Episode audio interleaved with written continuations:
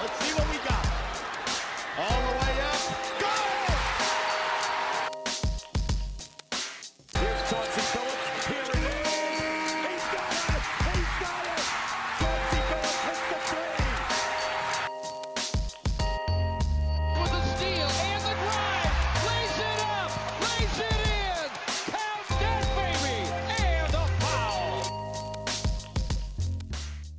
Bonjour à vous tous et bienvenue dans le podcast Les Chroniques de Motor City. Les Chroniques de Motor City, c'est votre podcast dédié à la culture et à l'histoire des Detroit Pistons. Ensemble, nous voyageons à travers le temps pour découvrir ou redécouvrir les moments qui ont compté dans la vie de notre franchise préférée, depuis sa création jusqu'à aujourd'hui. Pour ceux qui ne nous connaissent pas, je suis Winston. Il y a eu déjà 5 épisodes publiés sur ce podcast et voici le sixième. Alors, après deux épisodes qui ont été totalement dédiés aux Bad Boys, et qui ont bien marché, merci à vous. On va reculer un tout petit peu plus dans l'histoire et reparler des années 50, euh, ce qui correspond à peu près au tout début de la NBA, à l'époque où les Pistons n'étaient même pas une équipe de Détroit, mais une équipe de Fort Wayne. Alors, je sais que cette période est un peu moins intéressante pour vous, et c'est beaucoup moins populaire que les années Bad Boys, ça j'en ai conscience. Les joueurs de l'époque, bah, vous les connaissez un peu moins, ils sont un peu moins populaires. Euh, En soi, c'est même des images qu'on n'a pas ou peu vues. On a quelques photos en noir et blanc, c'est assez difficile de s'identifier à cette époque et tout, ça je comprends. Bon, mais pourtant si on en parle, c'est que ça vaut le coup. C'est dans ces jeunes années que la NBA est sûrement un petit peu la plus folle, quoi. Il y a des tonnes d'histoires qui sont super intéressantes, assez ahurissantes aussi, et en fait qui seraient totalement impossibles à raconter aujourd'hui. C'est dans les années 50 qu'il y a les histoires les plus drôles d'un côté et les plus tragiques de l'autre. Et celle que je vais vous raconter aujourd'hui en fait d'ailleurs partie. Plutôt du côté tragique et du côté aussi un peu ahurissant. Je vais vous raconter l'histoire de Jack Molinas, qui est connu, je vous le dis tout de suite, comme étant l'un ou le plus grand criminel de l'histoire de la NBA. Un jour, j'en suis sûr, il y aura un film qui sera réalisé sur la vie de ce mec. D'ailleurs, je comprends même pas pourquoi il n'y en a pas déjà eu un. Il y a tous les ingrédients pour un bon film. Il y a des paris illégaux, il y a des gangsters, il y a des morts violentes, il y a la mafia, il a la prison, mais il y a aussi beaucoup de basket, hein, puisqu'on est là aujourd'hui, et beaucoup de talent. L'histoire de Jack Molinas, c'est celle d'un grand basketteur, ou au moins d'un futur grand basketteur, qui a préféré se la jouer à la Henry Hill des affranchis, plutôt bah, que d'entrer au Hall of Fame, ce qu'il aurait pu faire. Et bien évidemment, comme dans tout film de gangster, ben, l'histoire va très mal finir. Donc on y va, on y va pour l'ascension et la chute de Jack Molinas, le basketteur devenu criminel, qui entraînera dans sa chute pas mal de joueurs, pas mal d'équipes et pas mal d'universités.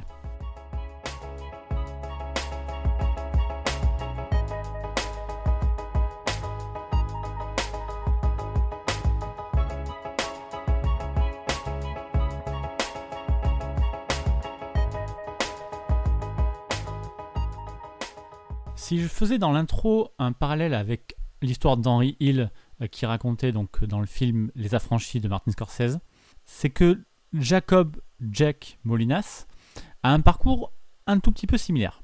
En fait, comme lui, il grandit dans un quartier difficile à New York. Alors, c'est le Bronx des années 30 pour Molinas, quand c'était Brooklyn des années 40 pour Hill. Et comme Hill, euh, Molinas va rapidement traîner dans les rues pour faire à peu près n'importe quoi. Et les deux vont se rapprocher du crime très très vite et très très jeune, environ à peu près au même âge, à peu près aux alentours de 12 ans. Mon parallèle s'arrête là, puisque leur chemin n'est plus après exactement le même. À cet âge-là, déjà, Henry Hill, donc le héros des affranchis, se tourne directement vers la mafia, quand Jack Molinas va découvrir le basket. Molinas grandit dans une famille riche, plutôt riche, et n'a pas du tout de problème à l'école, les rares fois où il y va, c'est bien ça le problème. Et d'ailleurs, au lycée, on lui trouve même un QI de 175, ce qui fait de lui un, un petit surdoué en fait. Bref, à 12 ans, donc on est en 1944, Jack Molinas découvre le basket. Et en fait, c'est un vrai sacré bon joueur. Il a des capacités physiques qui sont largement au-dessus de la moyenne et il comprend instinctivement comment le jeu fonctionne. Pour lui, tout est simple et il domine vraiment, mais vraiment largement, les matchs de jeunes dans lesquels il participe. Et alors du coup, on ne sait pas trop si c'est sa propre supériorité qui commence à l'ennuyer, mais Molinas, il a besoin, il a 12 ans, hein, il a besoin de plus que ça. Ça fait à peine quelques mois qu'il joue au basket et qu'il va mettre la main dans un autre engrenage que sont les paris sportifs. Et celui qui est donc du coup qu'un adolescent, hein, il va se mettre à parier sur son équipe comme pour se donner un petit enjeu supplémentaire, pour se donner un challenge quoi. Ça c'est un sentiment de contrôle qui lui plaît bien. Et donc cette force là, ce- cette idée de parier, Molinas il va du coup en profiter au point de se mettre à parier contre sa propre équipe. Vu que c'est la star, il n'a qu'à très mal jouer pour être sûr de perdre, et ce qui renforce son sentiment un petit peu d'impunité. Tout ça à 12, 13, 14 ans. Pendant 6 ans, pendant plus de 6 ans, Jack Molinas va s'amuser à faire son petit caïd sur les terrains de basket. Il parie sur énormément de matchs et n'hésite pas du tout à truquer euh, bah, ses propres matchs pour être sûr de gagner. Et son petit business, bah, il commence à prendre pas mal d'ampleur. Et Jack Molinas va carrément étendre son trafic en bossant avec un autre parieur de basket, Joe Haken, qui est le demi-frère de Cornelius Kelleher, un gros bookmaker véreux de New York. Et tous ensemble, ils vendent à d'autres parieurs des infos sur les matchs, les matchs qui truquent. Voilà. Mais donc, malgré son trafic bah, à temps plein maintenant, Molinas continue son parcours de basketteur. Et chaque année qui passe renforce son talent. Ses capacités sont bien trop évidentes pour être ignorées. Il a juste même son intelligence qui lui permet de vivre deux vies complètement différentes. Et assez naturellement, en 1950, Jack Molinas intègre l'université de Columbia avec une bourse pour le basket. Mais une fois en NCA, Molinas continue ses magouilles, tout comme il continue d'avoir de très bons résultats sportifs. Sauf qu'il parie un peu moins contre son équipe, alors même qu'on lui a fait une grosse proposition pour truquer un de ses matchs en NCA en 1951. Alors par contre, pour sa deuxième année, Molinas va être exclu 6 mois de l'équipe de basket. Il y a eu un incident qui était un peu bête. Il s'est fâché avec d'autres étudiants qui balançaient des bombes à eau et lui leur a jeté un verre d'eau. Sauf que le verre est passé par la fenêtre et a éclaté le pare-brise de la voiture de Marc Van Doren qui est prof à l'université et qui est surtout prix Pulitzer de poésie en 1940. Et Molinas est le seul à prendre, le seul à être puni, il est lâché par tout le monde, et choisit à partir de ce moment-là de ne plus privilégier son équipe, mais de le privilégier lui-même. Et s'il faut truquer ses propres matchs, il le fait désormais sans aucun scrupule. À partir de ce jour, son trafic explose. Molinas truque un match sur deux de son équipe de Columbia. Un coup, il fait exprès de perdre pour empocher l'argent de son pari. Un coup, il joue terriblement bien, ce qui lui permet de s'enrichir, de se venger de sa fac, tout en continuant de rester un des top prospects de l'époque. Le 19 février 1953, par exemple, juste avant la fin de son cursus, il marque 41 points, ce qui est la plus grosse performance individuelle de l'histoire de l'université. Et donc, tout à fait logiquement, à la fin de son cursus, Molinas est sélectionné en troisième position de la draft 1953, intègre la NBA, et donc il est sélectionné, évidemment, par les Fort Wayne Pistons. En fait, au début des années 50, la ligue n'est pas exactement ce qu'elle est aujourd'hui, avec évidemment beaucoup moins de talent. Donc quand un joueur comme Molinas débarque, même avec des zones d'ombre, il peut immédiatement se montrer. Donc dès ses premiers mois dans la NBA, Jack Molinas confirme tout le bien qu'on attendait de lui. Son intelligence de jeu et son tir de loin font bah, qu'il est rapidement plus qu'un des meilleurs rookies, il est même carrément l'un des meilleurs joueurs de la NBA. Et cette saison 53-54, Molinas va tourner à 11,6 points, 7,1 rebonds et 1,6 passes décisives en presque 30 minutes de jeu. Il est même le deuxième meilleur marqueur des Pistons derrière Larry Foust et est finalement élu pour participer au All-Star Game du 21 janvier 1954. Mais malheureusement pour lui, ses magouilles le rattraperont avant. Les gens me regardaient plus de la même façon. Ils savaient que j'étais pas tout seul. J'avais plus à faire la queue à la boulangerie le dimanche matin pour avoir du pain frais. Le patron savait avec qui j'étais et il faisait le tour du comptoir pour me servir. Peu importe le monde qui attendait, on s'occupait de moi d'abord. Les voisins se garaient plus dans notre allée et pourtant on n'avait pas de voiture. J'avais tout ce qu'on peut avoir. Un jour, un jour, un des gamins du quartier a raccompagné ma mère jusqu'à la maison pour lui porter les courses. Vous savez pourquoi? Par respect. Le problème de Molinas, c'est qu'en entrant en NBA, il n'arrête pas du tout son business. Au contraire, lui qui voulait quand il était gamin défier toutes les règles et être meilleur que les autres, et bien en fait il s'amuse totalement d'être un des basketteurs les plus en vue du monde, tout en continuant d'être un gros parieur. Sauf que le problème, c'est que Molinas commence à flamber un peu trop. Ses coéquipiers des Pistons le trouvent très porté sur les paris à l'entraînement, et à côté de ça, il dépense des sommes folles qui dépassent largement son salaire de l'époque, et donc en fait ses magouilles sont de plus en plus voyantes. Il y a ce match bien connu contre les Celtics, où grâce à Molinas qui marque 18 points en première mi-temps, ce qui est son record, les Pistons mènent de 11 points à la mi-temps. Et bien évidemment le match est truqué, Molinas joue donc volontairement très mal au retour des vestiaires, obligeant même son coach Paul Burch à le clouer sur le banc en deuxième mi-temps. En toute fin de match, Molinas revient quand même sur le terrain. Il a juste le temps de faire deux énormes grosses fautes très voyantes sur Bob Cousy, qui permettra ensuite aux Celtics de finalement gagner ce match contre toute attente, sauf pour Molinas, 82-75.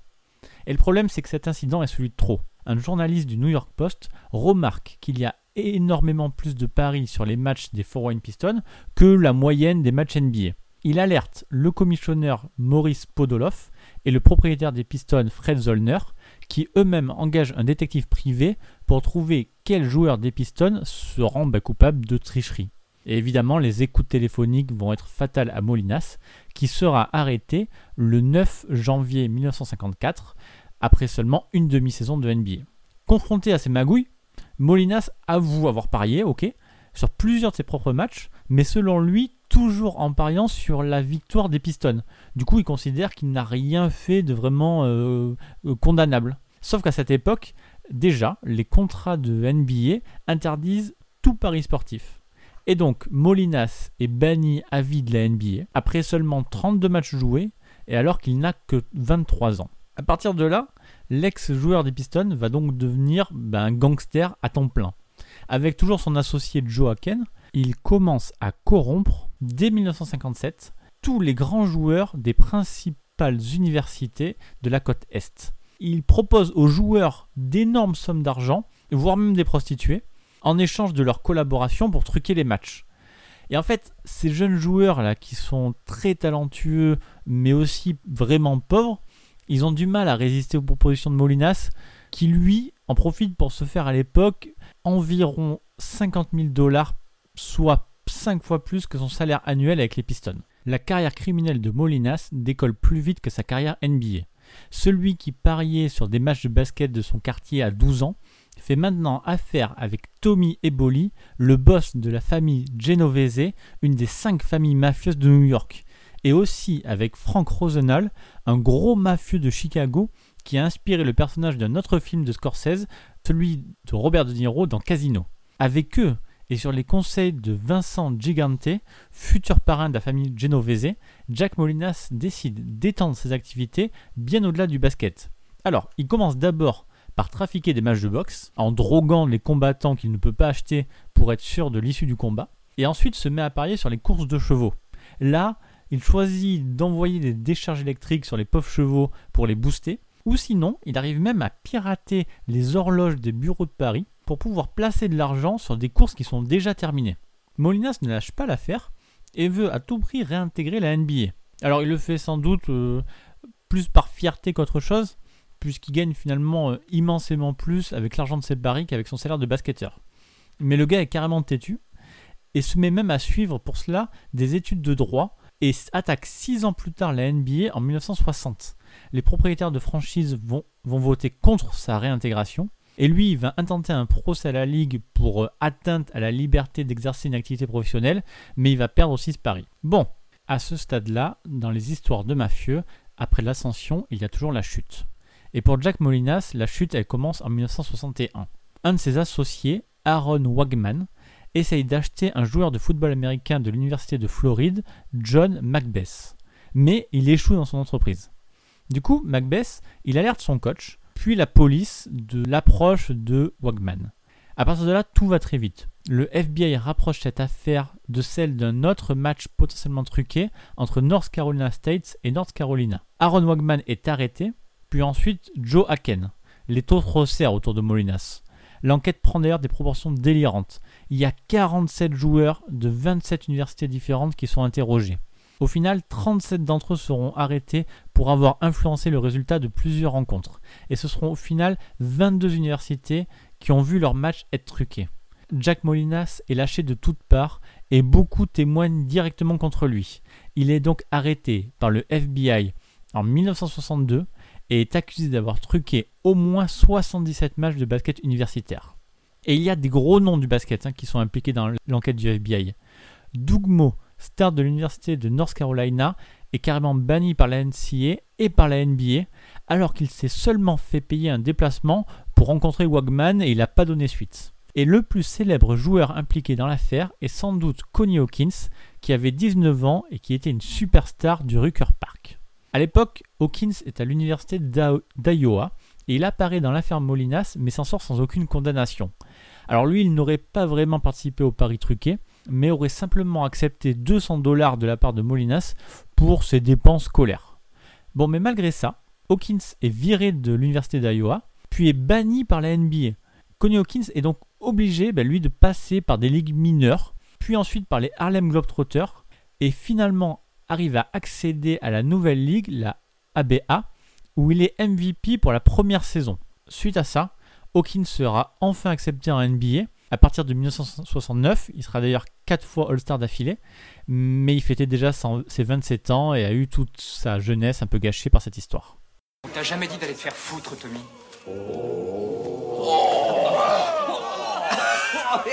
Genre, les oreilles qui décollent, c'est pas vrai, Spider, t'as pas pu dire ça. Tiens, c'est pour toi. Quel mec, balèze. Grand respect pour ce gosse. Putain, faut en avoir un paquet dans la culotte. T'es dans le vrai, fiston, faut se laisser emmerder par personne. Ah merde, il lui tire dans le pied, il lui dit d'aller se faire foutre. Et enfin, tu vas pas le laisser s'en tirer comme ça. Est-ce que tu vas laisser ce petit morveux de parler comme ça? C'est pas vrai, je rêve. On se demande où va le monde. Voilà, t'as vu où il va le monde? Ça te coupe, hein? Revenons à Molinas. En 1963, le bref joueur des Pistons est alors en plein jugement. Un peu enivré par son pouvoir, il refuse de plaider coupable, ce qui aurait pourtant pu lui éviter une longue peine de prison. Il paiera son arrogance avec une lourde sentence, 15 ans de prison pour corruption. Enfermé dans la prison d'Attica, Jack Molinas trouve pourtant un nouveau moyen de se faire de l'argent. Il va se mettre à spéculer en bourse. On passe là, en gros, des affranchis au loup de Wall Street, si je veux garder ma métaphore sur Scorsese.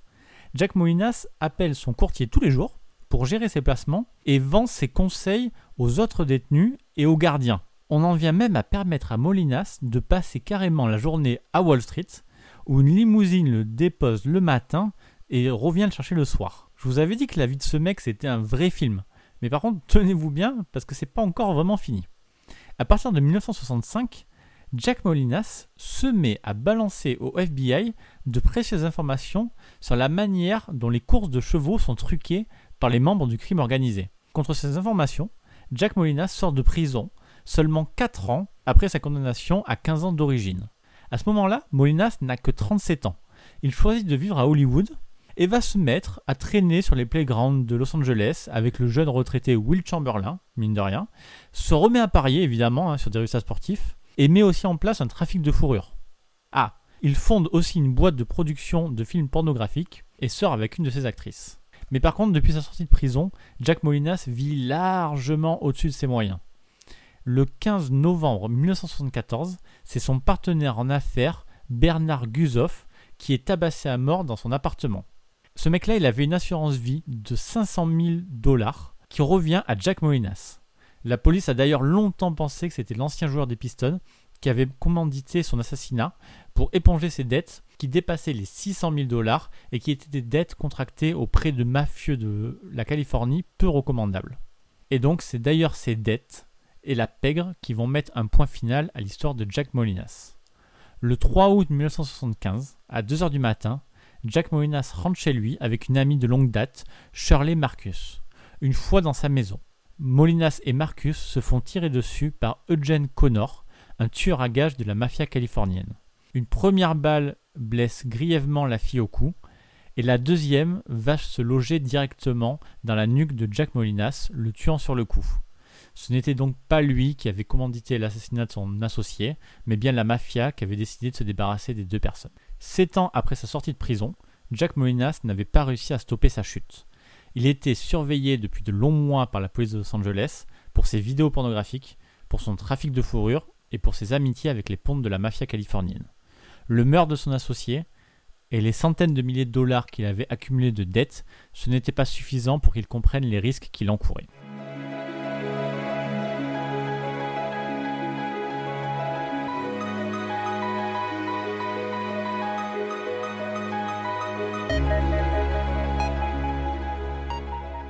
Jack Molinas est mort à 43 ans, et je crois que maintenant vous serez d'accord avec moi pour dire que sa vie devrait vraiment être un film.